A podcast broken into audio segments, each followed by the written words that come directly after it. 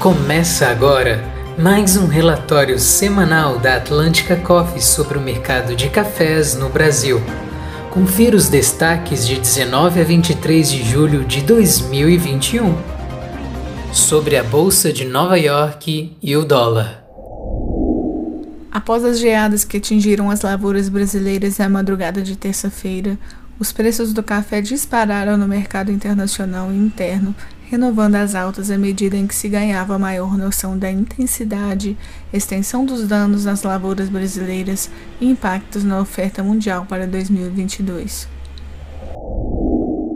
Na manhã de sexta-feira, o contrato setembro 21 atingiu os 209 centavos de dólar por libra, mas corrigiu retornando para a casa dos 190 centavos de dólar por libra peso. O mercado ainda está volátil e precificando as perdas, mas se confirmada a nova geada prevista para o fim de julho, as condições podem favorecer um novo cenário altista. A variante Delta preocupa os mercados com o aumento das infecções, mesmo em países em que a vacinação está acelerada, com risco de freio na retomada na economia mundial e menor consumo de café fora de casa. O dólar se fortaleceu e o real manteve mais estável durante a semana. O contrato, setembro de 2021, variou entre a mínima de 155 e máxima de 209,5 centavos de dólar por libra peso, uma variação semanal impressionante. Clima no Brasil. Vivenciamos nesta semana um momento histórico e triste para muitos cafeicultores brasileiros. As geadas da madrugada de terça-feira atingiram não apenas os cafezais do sul de Minas, a principal região produtora do Brasil e do mundo, mas também o Cerrado, Mogiana e Paraná. Essa foi a segunda geada que atingiu o sul de Minas em menos de um mês. A geada não alcançou a região da Zona da Mata, Bahia e Espírito Santo. Na quarta e quinta-feira, nossa equipe de campo visitou as regiões do sul de Minas e Mogiana para identificar as intensidades dos danos. Acreditamos que o real impacto nas lavouras poderá ser entendido de fato apenas nas próximas semanas, quando faremos um novo crop tour e divulgaremos números atualizados. Neste primeiro levantamento, estimamos que a safra 22-23 será menor em 2,5 a 3,5 milhões de sacas nessas regiões. Na maioria das lavouras, os danos se concentram em áreas mais baixas da propriedade e no terço superior da planta, queimando as folhas e ramos superiores, conhecida como geada de capote. Entretanto, existem distintos cenários e intensidades. As estimativas de diferentes players do mercado variam entre 2,5 a 7 milhões de sacas de café do Brasil, a menos no mercado no ano que vem. As geadas danificaram principalmente as lavouras jovens, com menos de 5 anos. Há casos isolados de produtores de pequeno porte que perderam 100% da lavoura. Há relatos de geadas em áreas acima de mil metros de altitude e há lavouras em que as plantas foram totalmente afetadas de cima para baixo. Outro ponto de atenção é que, mesmo as lavouras que não queimaram, as que foram expostas a frio intenso podem ter problema no pegamento da florada. É de consenso que o potencial para a safra de 2022 será baixa, que já é menor pelo ano de bienalidade negativa, escassez hídrica dos últimos meses e agora a geada.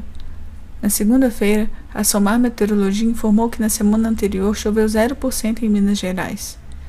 Há previsões para o avanço de ar polar que deve alcançar entre 29 de julho e 1 de agosto as regiões do sul de Minas e Mogiana, para onde prevê-se condições de geada moderada e potencial para novos danos. Parte do cerrado também pode ser afetada, com menor risco de geadas. Os dias 30 e 31 de julho são os de maior risco. Mercado doméstico e FOB. O arábica bebida dura tipo 6,7 foi cotado acima de mil reais a saca, variando entre regiões. Uma alta de 200 a 300 reais por saca em relação às semanas anteriores. O salário mínimo atual no Brasil é de 1.039 reais. A colheita na zona da mata está caminhando para o final, com cerca de 80 a 90% da safra da região já colhida. Com as altas surpreendentes e imprevisibilidade do mercado, algumas exportadoras saíram da praça na quarta e quinta-feira. Os cafeicultores estão muito cautelosos e atentos às geadas. Os atingidos pelas perdas da geada calculam o prejuízo e preocupados com os compromissos de entrega futura. Os armazéns da zona da mata estão praticamente cheios. Com as altas expressivas, praticamente não houve negócios no FOB Exportação. Logística O cenário logístico continua desafiador. Faltam espaços em navios, baixo estoque de contêineres e os preços dos fretes estão exorbitantes.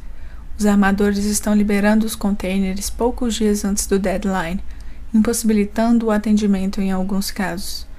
A Hamburgo Sud e MSC demonstraram maiores restrições comparadas às semanas anteriores. Covid-19 no Brasil.